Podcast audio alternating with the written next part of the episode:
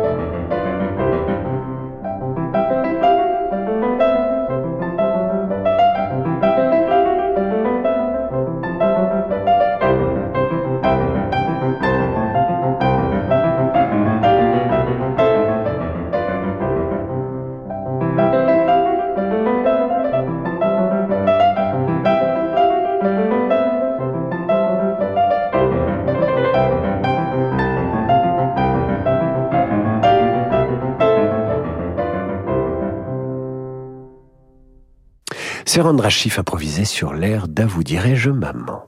Joseph II, que Mozart a impressionné, lui commande un an plus tard un opéra en langue allemande.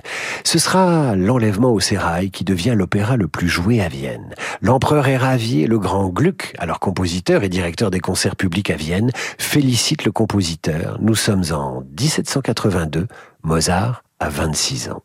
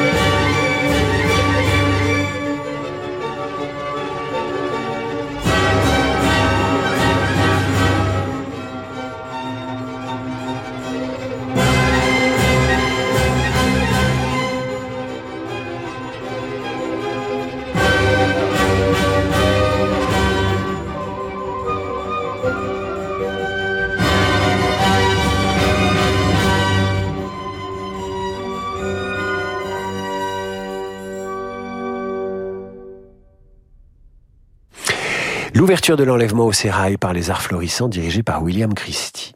En 1782, Mozart ignore encore qu'il est logé par sa future belle-mère, Madame Weber, mère de Constance.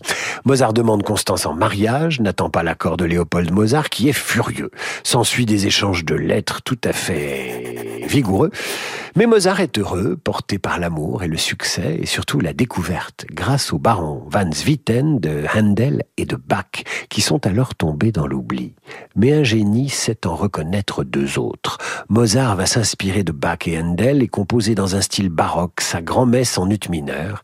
L'ombre du grand Jean-Sébastien n'est pas loin.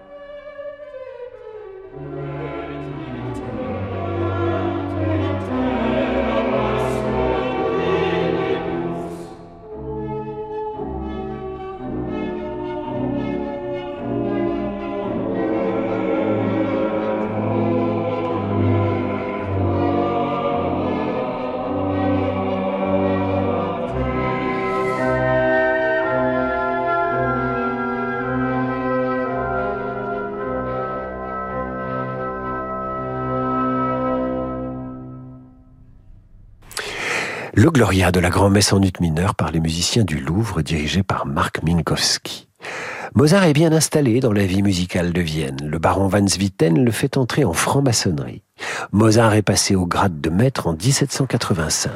À l'époque, la franc-maçonnerie est irriguée par les idées nouvelles, la philosophie des Lumières, un vent de liberté plane sur les idées. Mozart fait ensuite entrer Haydn, son vieux copain, en franc-maçonnerie, et pour lui rendre hommage, il compose ceci.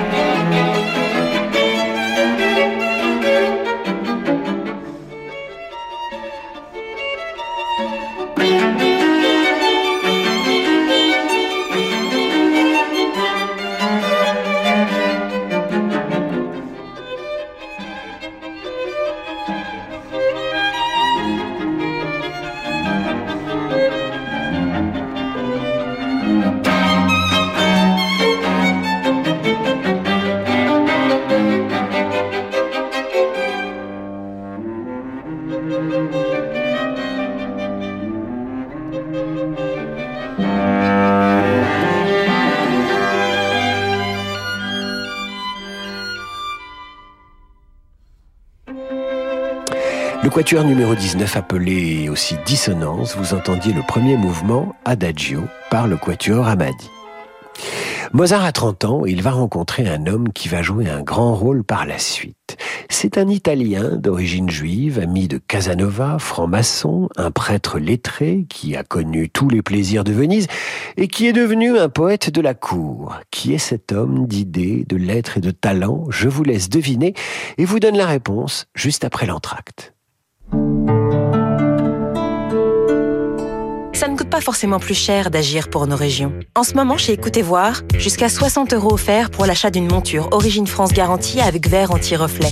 Mais surtout, chez Écoutez Voir, il n'y a pas d'actionnaire et les bénéfices contribuent à l'économie sociale et solidaire. Écoutez Voir, optique et audition, mutualise. Soumis au code de la mutualité, dispositif médical, demandez conseil à votre opticien. Valable jusqu'au 30 juin 2023. Engagement et conditions sur écoutezvoir.fr. Renault. Le prix de l'électricité a augmenté, c'est vrai. Certains disent que la recharge d'un véhicule électrique serait plus cher qu'un plein de carburant. C'est faux. Rouler en électrique revient jusqu'à trois fois moins cher qu'en thermique sur 100 km. Et en ce moment, découvrez Renault Twingo E-Tech 100% électrique. Recharge à domicile, coût moyen entre 100,95 1,92€ le litre pour 5,2 litres au 100 et 20 centimes le kilowattheure pour 16,3 kWh au 100. Sur scarbu.com et edf.fr, 23 mars 2023. Au quotidien, prenez les transports en commun. Renault. Embarquez avec Rivage du Monde pour une croisière d'expédition dans le Grand Nord. Naviguez au plus près de paysages grandioses, accessibles uniquement par la mer. Prenez le large pour des itinéraires inédits à la découverte du Spitzberg, de l'Islande et du Groenland, avant de mettre le cap sur l'Écosse. Vivez une expérience à bord du World Explorer, un yacht d'expédition haut de gamme conçu pour 180 passagers. Voguez, échangez, rêvez avec Rivage du Monde. Informations et réservations sur rivagedumonde.fr. Myriam a 60 ans, elle est chef d'entreprise. Déjà propriétaire à Paris, elle rêvait d'un chalet dans les Alpes. Alors pour dégager de la trésorerie, Myriam a souscrit un prêt hypothécaire in fine auprès du cabinet Bougardier. Elle ne paye que les intérêts pendant 5 ans maximum avant de rembourser intégralement le capital. Ça tombe bien, elle comptait justement vendre sa société dans 5 ans. En attendant, Myriam profite de son chalet. Vous aussi, souscrivez un prêt hypothécaire in fine auprès du cabinet Bougardier. Retrouvez-nous dans nos bureaux, avenue de l'Opéra à Paris et sur bougardier.fr. Bah alors, toi aussi t'es bon pour le recyclage, mon vieux grippin? Eh oui, mon petit sèche-cheveux, j'ai grillé ma dernière tartine. Et t'aimerais être recyclé en quoi? Eh ben, en cafetière, figure-toi. Ah ouais? Eh ouais, après tout ce pain grillé, j'ai toujours rêvé de me faire un bon petit café. Et toi, tu vois quoi pour ta deuxième vie? Moi? Alors là, euh, je sèche. Ah, ah, ah, excellent, ah, excellent. Ne jetez pas vos appareils hors d'usage. Tout ce qui fonctionne sur secteur, pile ou batterie, se recycle en magasin et déchetterie. Trouvez votre point de collecte sur écosystème.eco. Écosystème. Recycler, c'est protéger. Envie d'investir dans du concret? Immobilier, entreprise non cotée? Devenez pleinement acteur de l'économie avec Amundi Actif Réel. Parlez-en à votre conseiller. Amundi, la confiance, ça se mérite. Amundi est une société de gestion agréée par l'AMF. Investir implique des risques.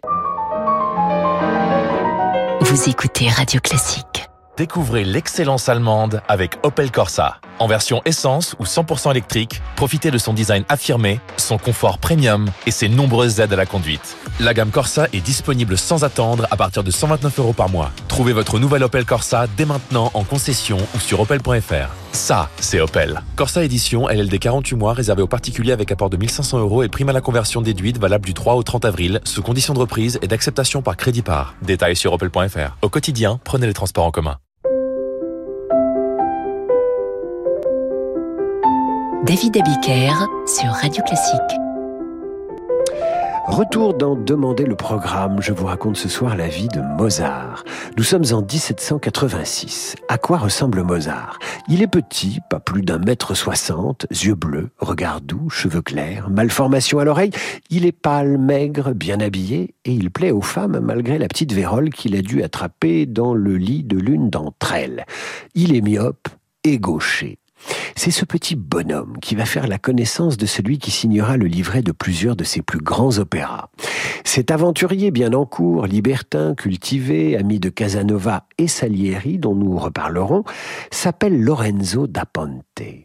Mozart et lui se sont trouvés, intellectuellement et musicalement. Et quand Da Ponte convainc l'empereur de monter un opéra inspiré de la pièce interdite de Beaumarchais, Le mariage de Figaro, Mozart va composer la musique et l'italien écrire le livret. La première des noces de Figaro a lieu un 1er mai 1786 à Vienne.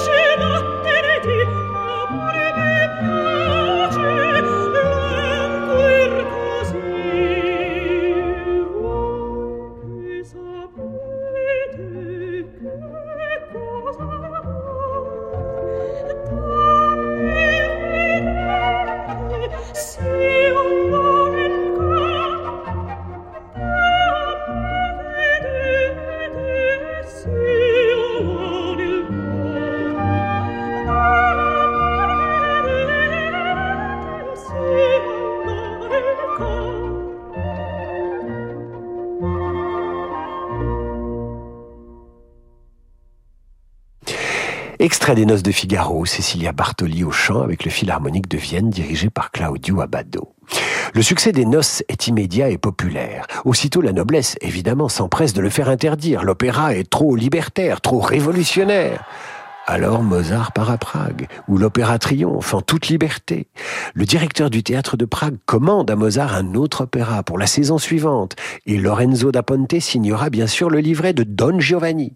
Mais un événement va influencer le contenu et la tonalité de l'opéra. C'est la mort de Léopold Mozart le père si proche, si exigeant, le père impresario, le père pédagogue, le complice envahissant, mais tant aimé. Sa mort en mai 1787 transforme la comédie initiale en drame tragicomique. La statue du commandeur qui condamne le comportement frivole et immoral de Don Giovanni est-elle celle d'un spectre ou celle du père de Mozart? Quelle que soit la réponse, le 28 octobre 1787 marque le succès de l'opéra.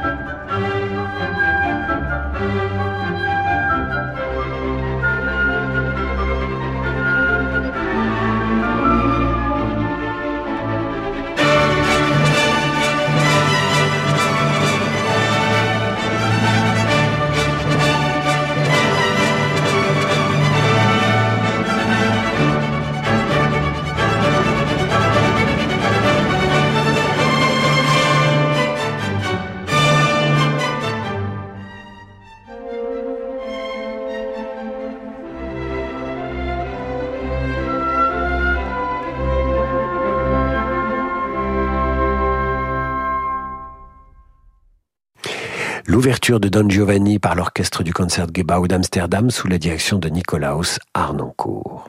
Mozart a du succès, mais pas autant qu'il le souhaiterait. Même si en décembre 1787, l'empereur le nomme musicien de la Chambre impériale, les musiciens les plus en cours sont Gluck, qui est le musicien officiel de la cour, Salieri, qui à l'époque profite de l'engouement pour la musique italienne, et enfin Cimarosa, que Goethe préfère à Mozart. Tout le monde peut se tromper. Mozart gagne sa vie correctement, donne des leçons, mais il n'est pas à la mode. Et il ne cède pas à l'air du temps. Il invente, il suit son inspiration. Et quelle inspiration Da Ponte signe le livret de Così fan tutte, un nouveau succès en 1790. Hélas Joseph demeure et les théâtres doivent fermer. Lorsqu'il rouvre, l'opéra est déjà oublié.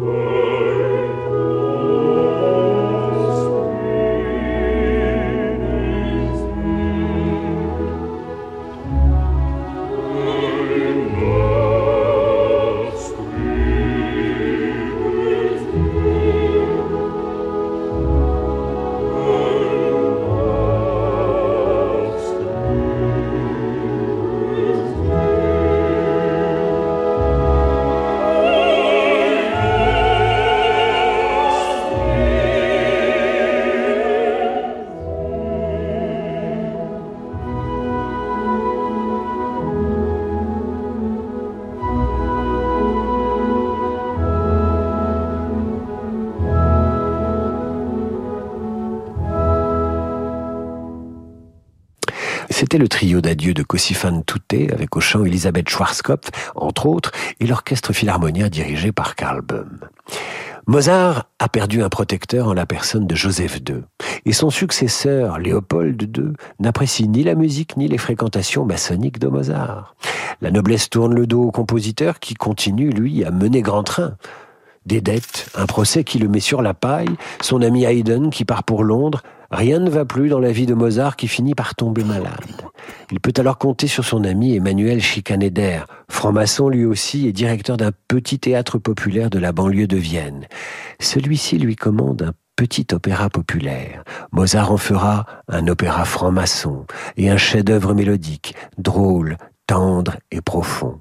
La création le 30 septembre 1791 est un triomphe. Mozart a trouvé l'oreille et le cœur du peuple.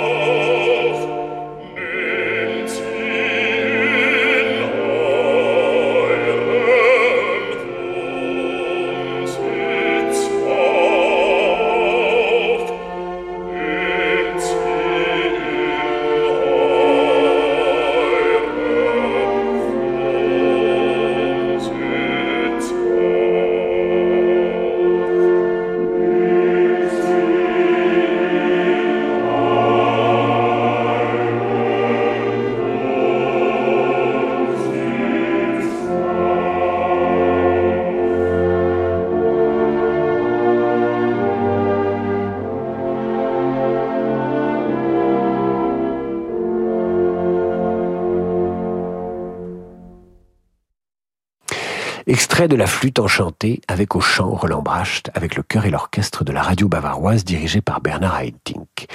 Les derniers mois de la vie de Mozart, malade, sont néanmoins créatifs. Il a rencontré par ses relations maçonniques un certain Paul Stadler, un clarinettiste génial, qui a l'idée d'ajouter une extension aux notes basses de sa clarinette. Il invente ainsi la clarinette de basset. Mozart, curieux de cet instrument, décide de lui faire une place dans ses symphonies et sa musique de chambre. Il lui consacrera même un concerto et ce magnifique quintet.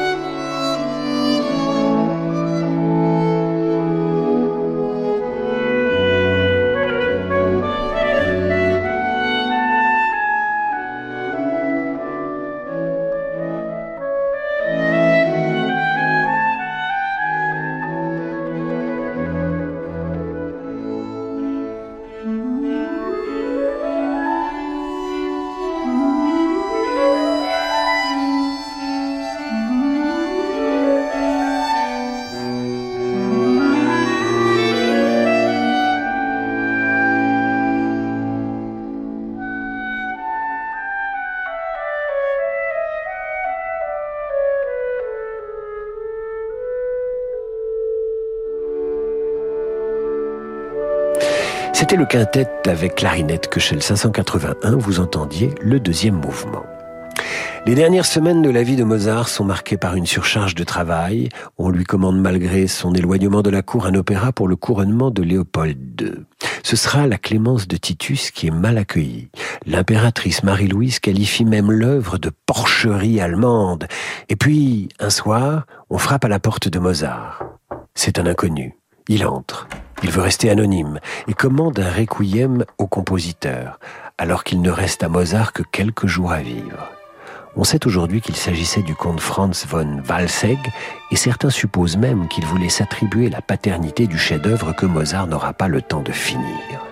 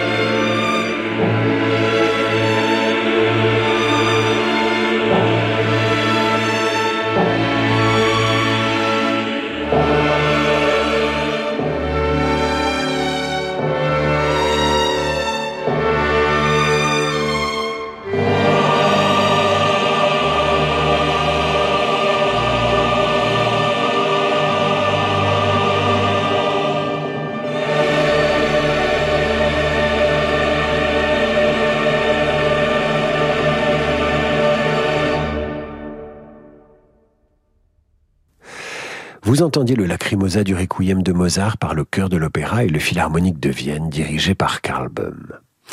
Mozart meurt un 5 décembre 1791 dans la pauvreté, au point qu'on ne peut lui offrir une tombe.